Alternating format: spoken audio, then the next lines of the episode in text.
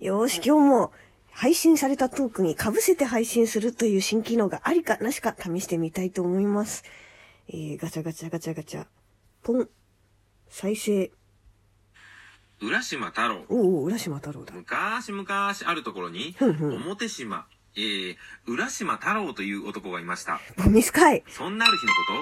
子供たちが一匹の亀を、うんうん。亀甲縛りにしていじめていました実。行縛りじゃねえだろ。それを見た浦島太郎が子供たちに、亀をいじめるのはやめなさい。うんうん。いじめるなら僕をいじめてください。うんとお願いすると、うん子供たちは急いで逃げていきました。いいんじゃないの？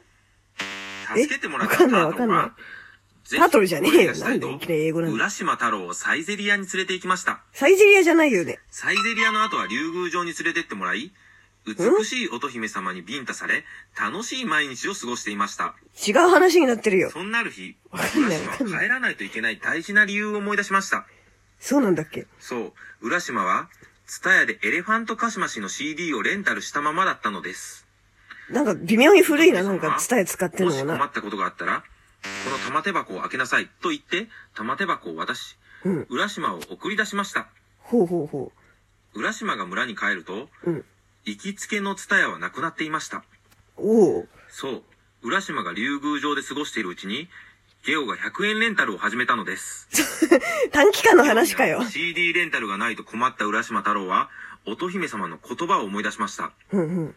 もし困ったことがあったら、この玉手箱を開けてみてください。なんで神父さんみたいになってんだよ。浦島は玉手箱を開けると、中にはとあるバンドの CD が入ってましたとさ。結局 CD 入ってたんかエレい。カシ、エレカシ。エレカシじゃねえよ。へえ。いやいやいや。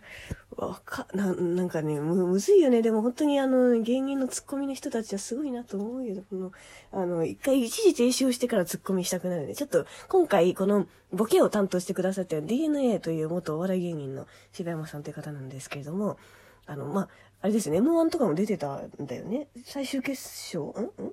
なんか、ウィキペディアで DNA 芸人とかで調べればすぐ出ると思います。で、そう。あの、ツッコミの時間そんなに長く取らなくていいですよっていうリクエストをちょっと今回してみたんだけども、実際に、これ機能化するとしたら、この、配信者が話してる最中は次の音流れなくて、その会話をやめて、こう、0カンマ5秒ぐらい間が空いたら次流れるみたいな感じかな。ちょっと1秒とか空いちゃうとまたね、なんか不自然なというかなんかこう、やっぱ、リスナーからしたら余計な待ち時間って嫌じゃないですか。そう、だからちょっとここをどうインタラクティブにやるかは、うん、なんか、いかにテクノロジーがあうんの光景を実装できるかかな、なんていうところで、そう、あのね、なん、れ0カンマ5秒ぐらいなのかな配信しながら一時停止して再開してとかやるのはちょっとやっぱね、今大変だったんですよ。やろうとしたけど。うん、だから、いかにこう自然に会話できるかというところで、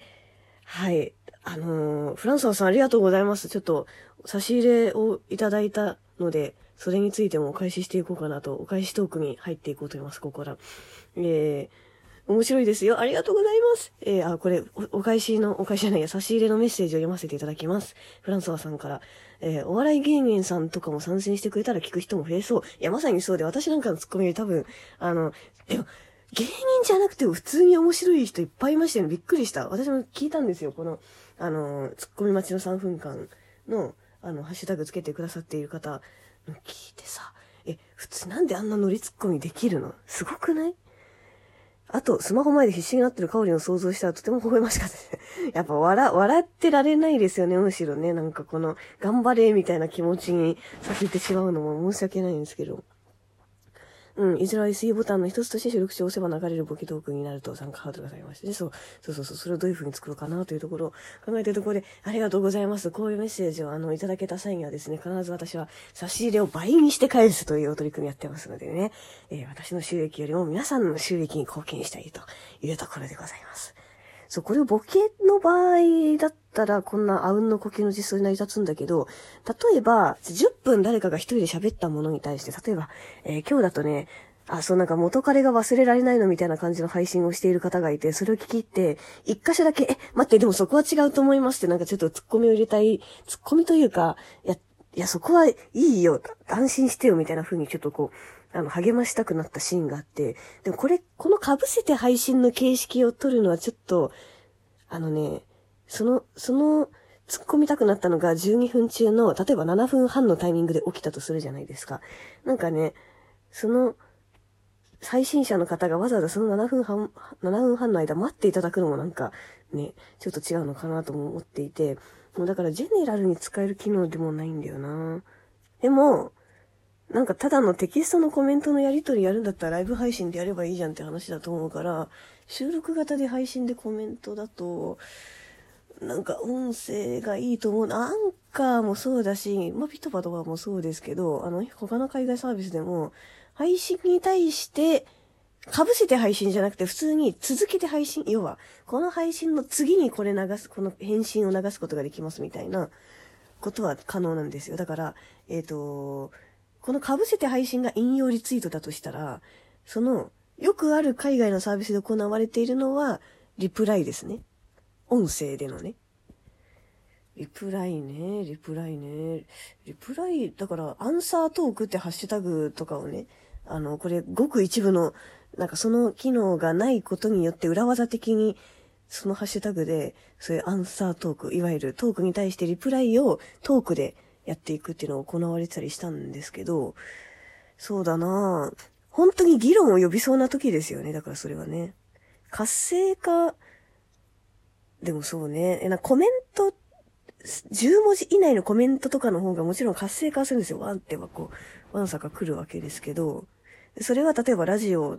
でもリアルタイムにハッシュタグ決めて、ワンサかコメント来たりするじゃないですか。それでまあ、ラジオのハッシュタグっておすすめトレンド乗りやすいんだけど、そう、だからライブ配信は絶対、ショートコメントは必要だと思うんだけど、テキストのね、必要だと思うんだけど、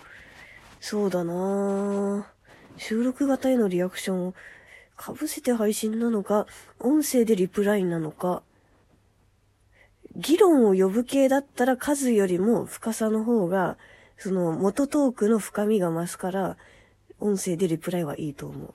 ただ、これは本当に量より質になってくるなというか、量が増えても、配信者が全部聞ききれないから、コメントでちょうだいってなってくると思うんだよね。まあでもそれで言うとでも量、リプライの量が多いツイッターの、ね、芸能人とかだって別にリプライ全部見られてるわけじゃないし、それは別にいいのか。そのリアクションが多いやつが上位に上がっていて、その上位が読めればいい、あの、聞ければいいのかな。で、配信者がそれを一部切り取って自分の配信の中で引用、引用できたらいいよね。音声の引用ができたらいいよね。っていう風にコンテンツを立地化していくというより、むしろだからお題が提供されてるような感覚になって、配信者がなるっていうメリットのある機能になるかもしれないですね。結構そのコメントってだから、こう、例えばだからツイッター、今のラジオトークだと、ツイートするみたいなコメントの仕方しかできなくて、それやることでそのトークの視野につながるっていうのはあるんだけど、で逆にそのトークの中で普通にコメントできちゃうようになってると、配信者にとってしかメリットがないというか、そのコメントが来たからといって再生回数が増えるわけじゃないんですよね。アプリ内に実装しちゃうとね。どうしたらもっとより聞かれるようになるかっていうのを考えた時にシェアしてコメントする形になるとというのはあるけど、でも、お題が、お題が増えるという意味では音声はありかな。そう。なんかね、コメントへの返信しかしない番組ばっかりになっちゃうと、だんだんラジオトークの大事にしているそのアイデンティティ、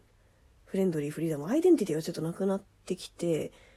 なんか本当にその、